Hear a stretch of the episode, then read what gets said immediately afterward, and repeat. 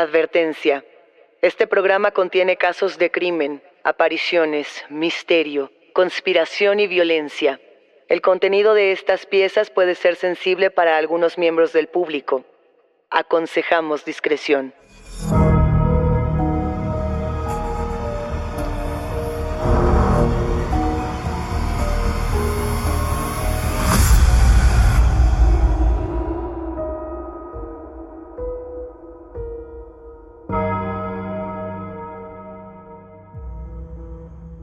Saludos enigmáticos, bienvenidas, bienvenidos de vuelta a nuestros testimoniales enigmáticos. Este episodio trata absolutamente de ustedes, de sus historias y de aquello que quizá no se atrevían a contar en otro sitio. No se olviden de seguirnos en nuestras redes sociales y también de que pueden ponerse en contacto con nosotros para contarnos su historia a través de Instagram, Facebook o enviando un correo a enigmas.univision.net. Recuerden que pueden escucharnos a través de la app de Euforia, en la página de YouTube de Euforia Podcast o donde sea que escuchen sus podcasts.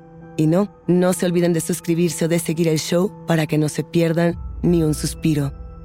¿Pueden los muertos manifestarse en los cuerpos de los vivos? Existen personas que tienen habilidades psíquicas que les permiten funcionar como una especie de canal entre el mundo de los vivos y los espíritus de aquellos que ya fallecieron. A las personas que tienen este tipo de habilidades se les conoce como medium. ¿Pero qué quiere decir? A ver, la palabra medium significa en latín medio y quiere decir justamente eso. Esas personas que funcionan como mediadores, como transportes entre dimensiones.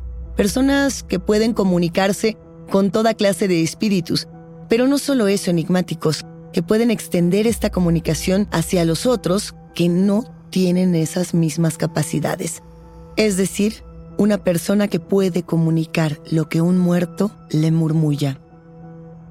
La capacidad de un medium para hacer precisamente eso se llama mediumnidad. La mediumnidad se volvió como tal una disciplina durante el siglo XIX, cuando las tablas de Ouija eran utilizadas por las clases altas como fuente de entretenimiento. No olvidemos que en esta misma temporada, muchas personas lucraron con el sufrimiento, con la curiosidad de otras, para tener más dinero, para tener prestigio, cuando en realidad se trataba de charlatanes. Pero a ver, a partir de este punto en el siglo XIX, empezaron a darle otra finalidad a las habilidades de los mediums, del entretenimiento hasta la adivinación e inclusive prácticas de brujería. Yo les pregunto, enigmáticos, ¿ustedes han estado en presencia de algún medium? ¿Alguna vez han recurrido a esta práctica? Hoy, para hablar de este tema, tenemos tres historias. Tres mujeres que comparten la misma suerte, pero solo una se la quedará. La historia también de un tesoro oculto en una casa antigua y una mujer que recibe en su cuerpo los espíritus de sus ancestros. Comencemos con la historia de Susana. Hola enigmáticos. Em, bueno, mi nombre es Susana y les quiero contar una historia que eh, fue muy fuerte para mí vivir, más allá de que tan paranormal eh, pueda ser, y que además es muy extraña y hay muchos testigos que estuvieron presentes y que la compartieron. Todo comenzó porque antes, hace un tiempo, yo tenía dos amigos que eran pareja y ellos practicaban la brujería. Eran de la religión yoruba, es decir, eran santeros. Una vez eh, yo iba a casa de estos amigos, que repito eran pareja, eran, éramos muy cercanos y éramos un grupo de varios amigos, entonces seguido nos reuníamos en casa de, esta parejita de amigos. Eh, yo conocía el camino perfecto, iba fácil una o dos veces por semana, entonces pues bueno, ese día me subí a mi coche, tomé el camino para allá, pero en algún momento, y esto fue muy muy raro, me perdí y yo pues no, nunca me perdía de camino para allá, conocía el camino eh, muy bien, eh, pero di alguna vuelta rara o algo así y, llegué a una parte de la ciudad que no conocía, que no tenía idea de dónde estaba. Eh, no lograba encontrar el camino de vuelta a mi casa ni tampoco el camino de vuelta a casa de mis amigos. Estuve perdida un ratote, como hora y media. Y durante este tiempo, eh, varios de mis amigos que ya estaban en casa de, de, mis amigos que eran pareja, me estuvieron llamando insistentemente. Tuve como 10 llamadas perdidas. En algún punto pues me estacioné para poderles contestar el teléfono y para pedir indicaciones. Y cuando les contesté los escuché a todos hablando al mismo tiempo y diciéndome, eh, ¿qué te pasó? ¿Te perdiste? ¿Te perdiste, verdad? Y pues yo no les di importancia, pensé eh, que solo les surgía que, llegara y solo les dije que sí, que me había perdido, les describí la zona en la que estaba y pues ya me, me dijeron cómo salir de ahí y cómo volver a tomar camino. Entonces pues llegué a casa de mis amigos después de un buen rato y cuando entré, la mujer santera, la pareja de mi amigo, estaba eh, en un estado extraño. No quiero decir poseída, pero sí parecía que estaba como poseída, pues su, su rostro no se veía como siempre se veía, su mirada era muy intensa, muy extraña, su voz era distinta y aparte tenía un acento distinto, sonaba como un acento cubano el punto es que me empezó a decir que ella me había perdido porque iba a tener un accidente con un tráiler, me iban a chocar, entonces ella eh, había hecho magia para que yo me perdiera y así salvar mi vida. Todos mis demás amigos que estaban ahí estaban muy extrañados, nadie daba crédito de lo que estaba pasando y de lo que mi amiga estaba diciendo, porque aparte lo que mis amigos que estaban ahí antes de que yo llegara cuentan es que esta chica estaba normal y que de la nada empezó como a temblar, a comportarse extraño, le empezó a cambiar la cara, la postura, se empezó a poner pálida y que de pronto pues ya no estaba actuando como, como ella, sino como esta otra persona y empezó a hablar con este acento cubano que les comento y pues nadie entendía qué era lo que estaba pasando. Estuvimos un buen rato todos sentados en la sala, éramos como 10, 15 personas y todos estábamos muy contrariados y también un tanto incómodos. No, no entendíamos qué estaba pasando y en algún punto esta chica me jaló a un cuartito que tenían en la azotea y dijo que los hombres no podían ir, que solo las mujeres podíamos subir a la azotea con ella. Entonces pues fuimos las únicas mujeres que estábamos ahí, que éramos yo y otra amiga mía. Entonces, pues solo subimos las tres y cuando entramos a este cuartito vimos, eh, fue, muy extraño lo que vimos. Había eh, unas como vasijas que tenía que tenían algo adentro pero no nos dejó ver qué era y también tenía una escoba mm, como antigua, de estas como de, de palitos, por así decirlo, que ya estando en este cuartito solas las tres, la mujer santera, mi amiga, nos dijo a mi otra amiga y a mí que ella podía terminar con el mal que nos aquejaba. Y particularmente a mí me dijo que podía matar a un exnovio que yo había tenido. Que pues sí, en efecto, nuestra relación había terminado muy mal y yo seguía muy triste eh, por pues, las cosas que me había hecho este, este ex, pero pues yo no quería que se muriera. Y me asustó mucho que me dijera esto. Y justo le dije que, que no quería pues que, no matara a nadie, que muchas gracias. Em, y bueno, aquí se empieza a poner más raro todavía porque de la nada se empezó a poner aún más seria y se quedó callada un momento y empezó como a mirar hacia la nada, fue muy raro. Y de pronto de la nada dijo una frase que era algo así como que tres mujeres comparten la misma suerte, pero solo una se la va a quedar. Esa fue su frase y bueno, mi, amiga se salió del cuarto bastante nerviosa. Yo también estaba muy nerviosa, la verdad, pero intenté como disimularlo un poco para calmar a mi otra amiga. Eh, volvimos a bajar donde estaban el resto de nuestros amigos y un momento después nuestra amiga Santera bajó, pero ya tranquila, como si hubiera vuelto a su cuerpo, como ella misma de nuevo y nos asustamos aún más. Nuestro amigo Santero, la pareja de, esta chica, nos explicó que los hombres no pueden subir este cuarto porque ahí tienen a una santa, o ahí tenían a una santa más bien, que no quiere a los hombres y que si un hombre se le acerca lo mata. Entonces, pues que por eso tenían a, esta santa encerrada en un cuarto eh, distinto a donde tenían al resto de los santos. Para, pues, para proteger a los hombres que llegaban a este hogar. Y pues nada, al final del día fue una experiencia muy rara, pero pasaron las semanas y al poco tiempo yo me di cuenta que estaba embarazada. Y esto fue lo más extraño de todo, porque en esa misma semana mi otra amiga me comentó que también estaba embarazada y mi otra amiga, la santera, también estaba embarazada. A mi amiga Santera no le pareció extraño porque creo que ella no se acuerda de este episodio ni de lo que nos dijo, pero a mi otra amiga y a mí pues sí nos pareció muy raro y también aterrador. Y pues más allá de lo que esto pueda significar, em, pues bueno, mi amiga decidió que no iba a continuar con el embarazo y yo ni siquiera pude continuar con, con el mío por complicaciones eh, pues del embarazo como tal. Yo perdí eh, el embarazo casi de manera espontánea y pues fue una experiencia muy dolorosa y también muy extraña.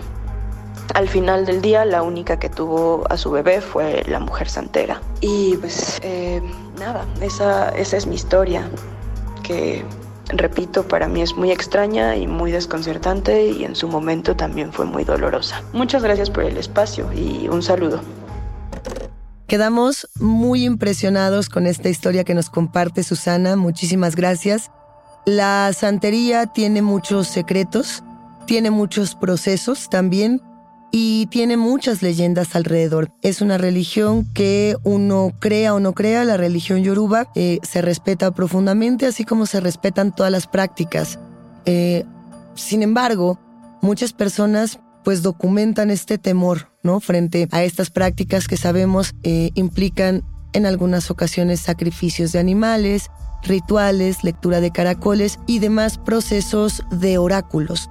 Ahora bien, cuando hablamos de la posesión simbólica en la santería, nos estamos refiriendo a, a esta idea de la anulación de la psique personal para dar paso a la colectividad de los santos, ¿A qué me refiero con esto? A que no solamente un santo puede estarse comunicando a través de una persona, de una persona que se dedica a la santería, sino que pueden ser las voces de muchos, pueden ser las voces de los orishas. Dependiendo de quién es tu padre o quién es tu madre en esta religión, puede haber más cercanía, más contacto, de igual manera más tránsito, como una suerte de medium. No sabemos, eh, en este caso, si tu amiga Susana fuera hija de Eleguá, de Ochun, de Yemayá, de Changó, hay, muchas posibilidades. Lo que, lo que es cierto es que ella marca una sentencia, dice algo que va a ocurrir, un presagio, y finalmente se cumple. Cosa que puede ser una casualidad, como puede ser también un decreto por parte ya sea de esta mujer o de lo que ella estuviera leyendo de su realidad.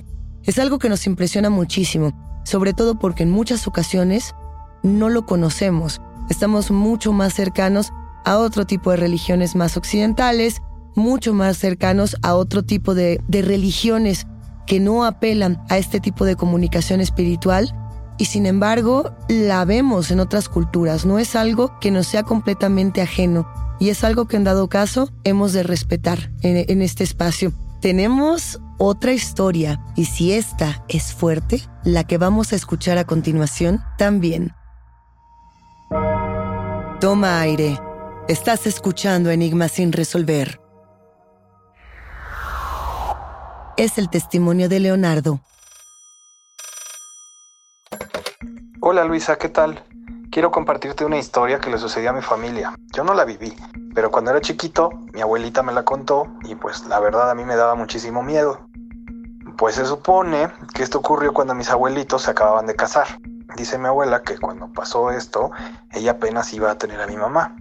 Y dice mi abuela que en este tiempo ellos vivían en una casa muy viejita en el sur de la República Mexicana. Esta era la casa de mi tía abuela, hermana de mi abuelo. Ella y mi abuelita pues la verdad nunca se llevaron bien y de hecho actualmente pues ni siquiera se hablan.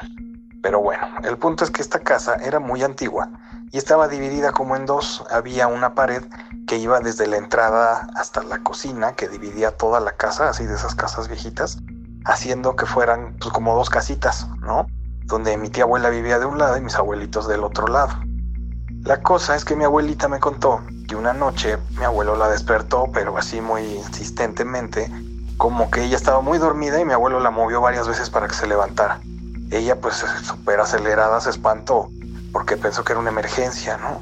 Y pues mi abuelo nunca la despertaba. Entonces dice que cuando abrió los ojos se incorporó, vio que mi abuelo tenía una expresión muy, muy extraña en su cara y que le empezó a decir cosas que ella no entendía.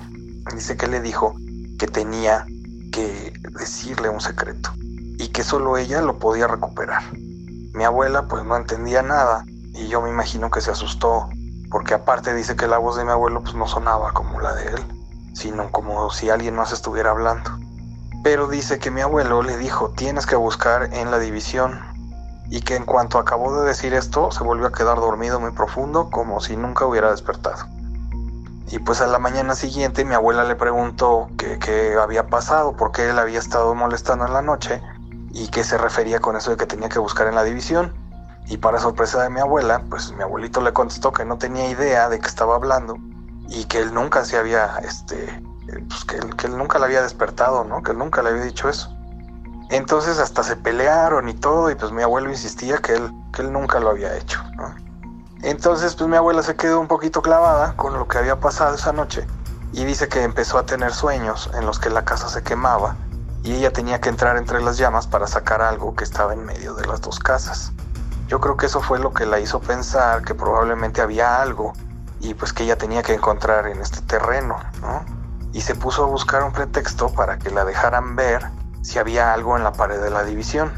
Les inventó que estaba con humedad la pared y que necesitaban hacer reparaciones. El chiste es que los convenció, ¿no?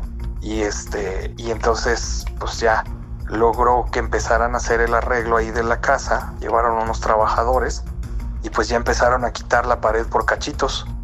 Y para sorpresa de los abuelos, el primer día que estuvieron ahí los trabajadores, sacaron de la pared como una ollita de barro que tenía muchas monedas de oro y pues que estaba ahí como empotrada, ¿no? Así como emparedada. Entonces, pues, mi abuelita dice que se asustó muchísimo y que mi abuelito le dijo, ah, habías estado este, con esto desde aquella noche. Y pues ya mi abuelita se le, este, le contó todo lo de sus sueños y que creía que, este, pues, que le habían encomendado la tarea de, buscar esas monedas. Ella y mi abuelito pues tuvieron mucho miedo y decidieron que ya habían encontrado lo que buscaban y pues que mejor ahí muere. Y entonces pues salieron este, corriendo y se mudaron a la capital y dejaron ahí la, la ollita en casa de mi tía abuela. La verdad es que por lo mismo que mi abuela y mi tía abuela pues no se hablan, este, yo nunca he tenido una relación estrecha con la familia de mi abuelo. Y pues nunca he visitado tampoco esta casa. No sé si de verdad tienen la olla de moneditas ahí, pero pues tanto mi abuela como mi abuelo dicen y aseguran que esto ocurrió y pues yo les creo. Leonardo, esta historia que te agradecemos nos compartas a los enigmáticos. Es muy emocionante porque tenemos muchos testimonios con respecto a fantasmas, con respecto a entidades que nos avisan dónde está el dinero. De hecho, es muy tradicional en países latinoamericanos, en México, en otras latitudes, eh, que nos dicen, cuando te encuentres un fantasma, pregúntale, ¿quién eres y dónde está el dinero? Y supuestamente ese fantasma te llevará a donde se encuentre oculto el oro, en una vieja residencia, en una hacienda. Esto porque viene y venía no solamente en historias, insisto, mexicanas, son historias que circulan alrededor del mundo. En los tiempos de guerra, alrededor del planeta, cuando queremos ocultar nuestra riqueza, la enterramos. ¿Para qué?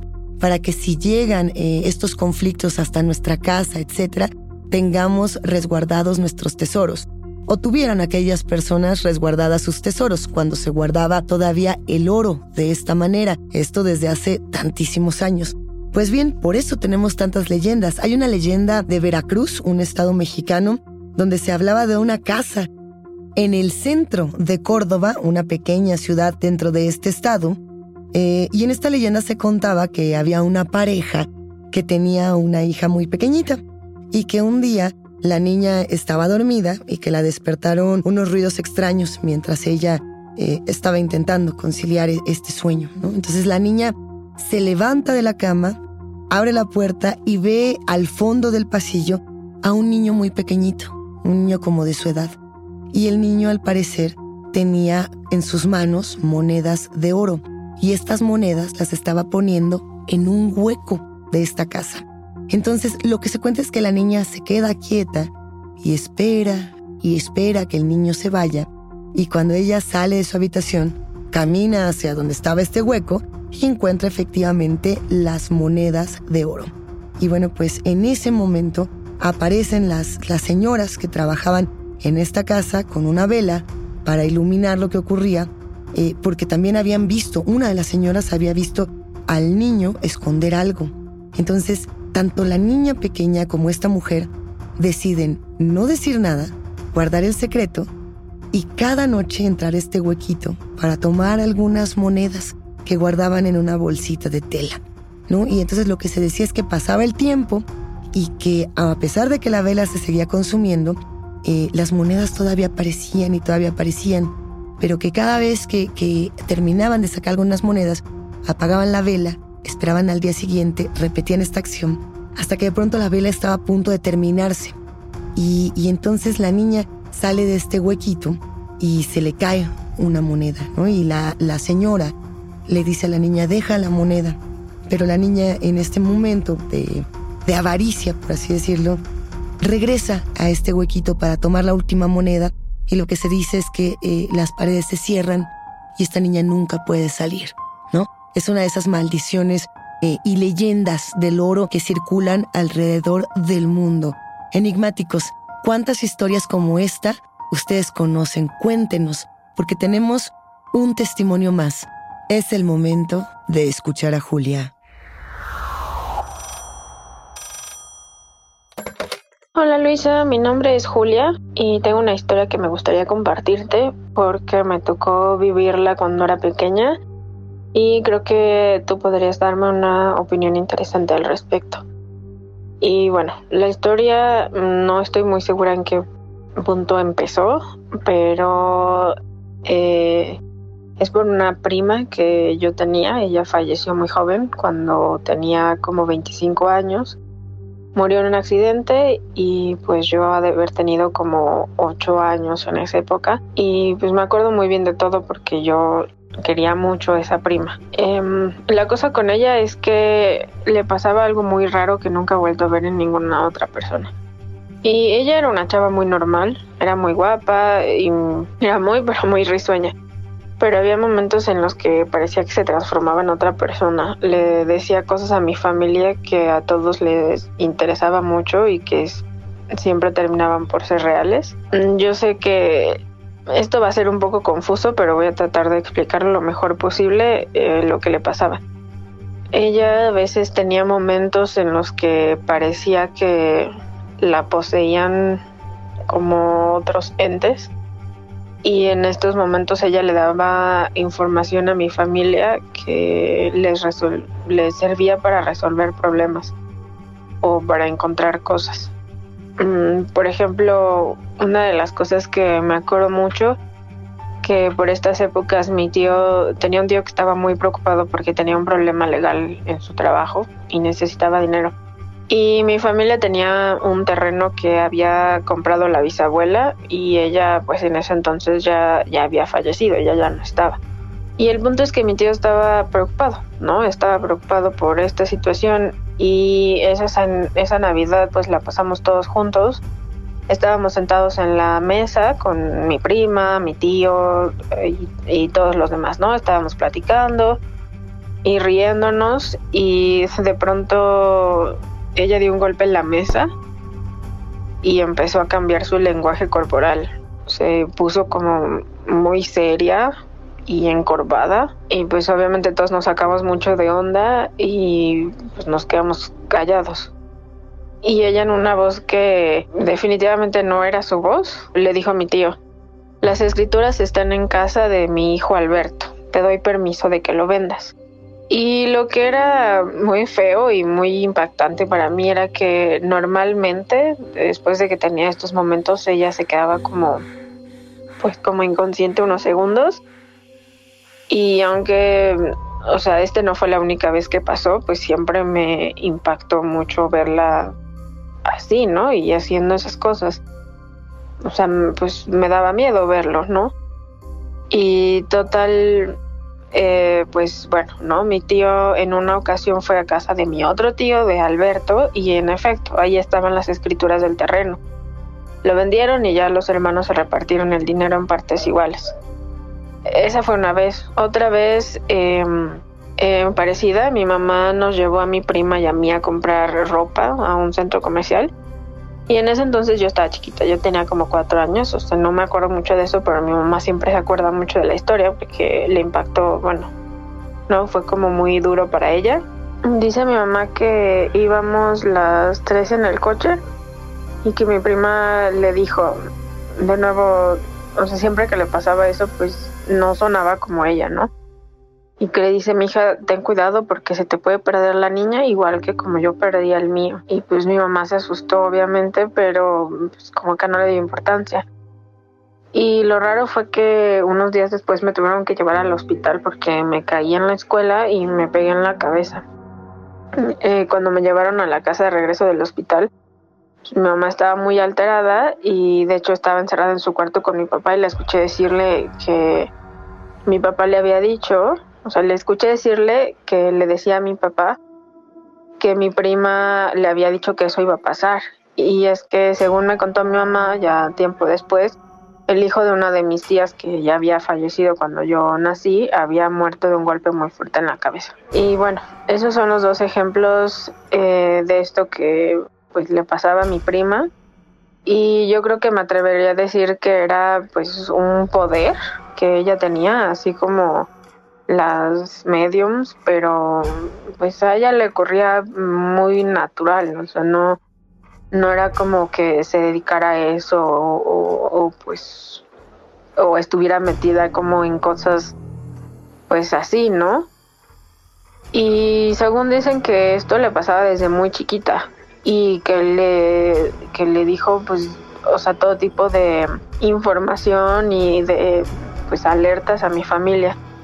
Y como les comentaba al principio, mi prima ya falleció hace algunos años, pero durante toda su vida que le pasó esto, pues, o sea, fue durante toda su vida que le pasó esto. Y quería compartir su historia en el podcast porque la verdad yo nunca he vuelto a conocer a alguien que tenga esta clase de episodios. Y aunque pues sí uno escucha de los medios y psíquicos y cosas así, pues no sé si esto pueda llegar a tener una explicación más profunda. Y muchas gracias por la oportunidad de compartir mi historia y les mando un abrazo grande a todos. Julia, muchas gracias por compartirnos esta historia que resulta desconcertante de muchas maneras. A ver, cuando escuchábamos el testimonio de Susana, sabíamos que una mujer que se dedica a la santería, que puede abrir este tipo de portales o de energías, podía estar preparada para una situación como esta. Cuando escuchamos el testimonio de Leonardo, pensamos en un momento, en un vestigio, en una frase que aparece quizá desde el panorama onírico, quizá desde, sí, algo paranormal, pero no de la manera en la que nos lo estás contando, Julia. En este caso en particular estamos hablando de una mujer que puede comunicarse, o más bien, que puede transmitir los mensajes de los espíritus familiares. Esa herencia, ese legado familiar que a veces pensamos perdido y que puede regresar. Hay por lo menos tres explicaciones que le podemos dar a este fenómeno. Por un lado, tenemos el proceso racional, donde la primera respuesta, la más lógica, sería lo aleatorio. Lo aleatorio Quiere decir que, por ejemplo, tomamos una frase que pareciera no estar conectada con nada y nosotros lo dotamos de un recuerdo, le damos estas características y entonces lo hacemos sentir real, lo hacemos sentir único, lo hacemos sentir como un mensaje personal. Esa es la primera. La segunda explicación también tiene que ver con la memoria. Nuestra memoria enigmáticos nos juega toda clase de trucos toda clase de artimañas. A veces guardamos recuerdos de hace tantos años que pensamos son imposibles de conservar. Hay personas que dicen tienen recuerdos a partir de los cuatro años. Hay quienes tienen recuerdos inclusive previos a esta etapa. Todo depende del desarrollo que se tiene cognitivo en los primeros momentos de nuestra vida. Y quizá en este caso, Julia, no lo sabemos, hay una mujer que tiene muchos recuerdos que en ese momento comienzan a brotar de una manera inexplicable o quizá con algún detonador. Pero hay otra explicación y también tiene que ver con cómo nosotros tenemos una relación con nuestra propia herencia, con este propio legado familiar y cómo podemos conectar con él. ¿Qué es lo que nos hace especiales en ese sentido? ¿Qué es lo que a algunas personas las hace poder conectar con ese otro mundo y a otras no? Enigmáticos. Esas son las preguntas que se quedarán pendientes y que intentaremos responder en un futuro episodio. Hasta aquí llegamos con los testimonios. La invitación queda abierta para ustedes, quienes construyen este podcast, a que nos compartan sus voces en enigmas.univision.net y nuestras redes sociales. No se olviden de seguirnos ahí mismo. Y recuerden que pueden escucharnos en la app de Euforia, en la página de YouTube de Euforia Podcast o donde sea que escuchen sus podcasts. Denle follow o suscríbanse al show en donde sea que nos escuchen y así no se pierden ni un momento de Enigmas sin resolver. Yo soy Luisa Iglesias y nos espantamos en el próximo episodio.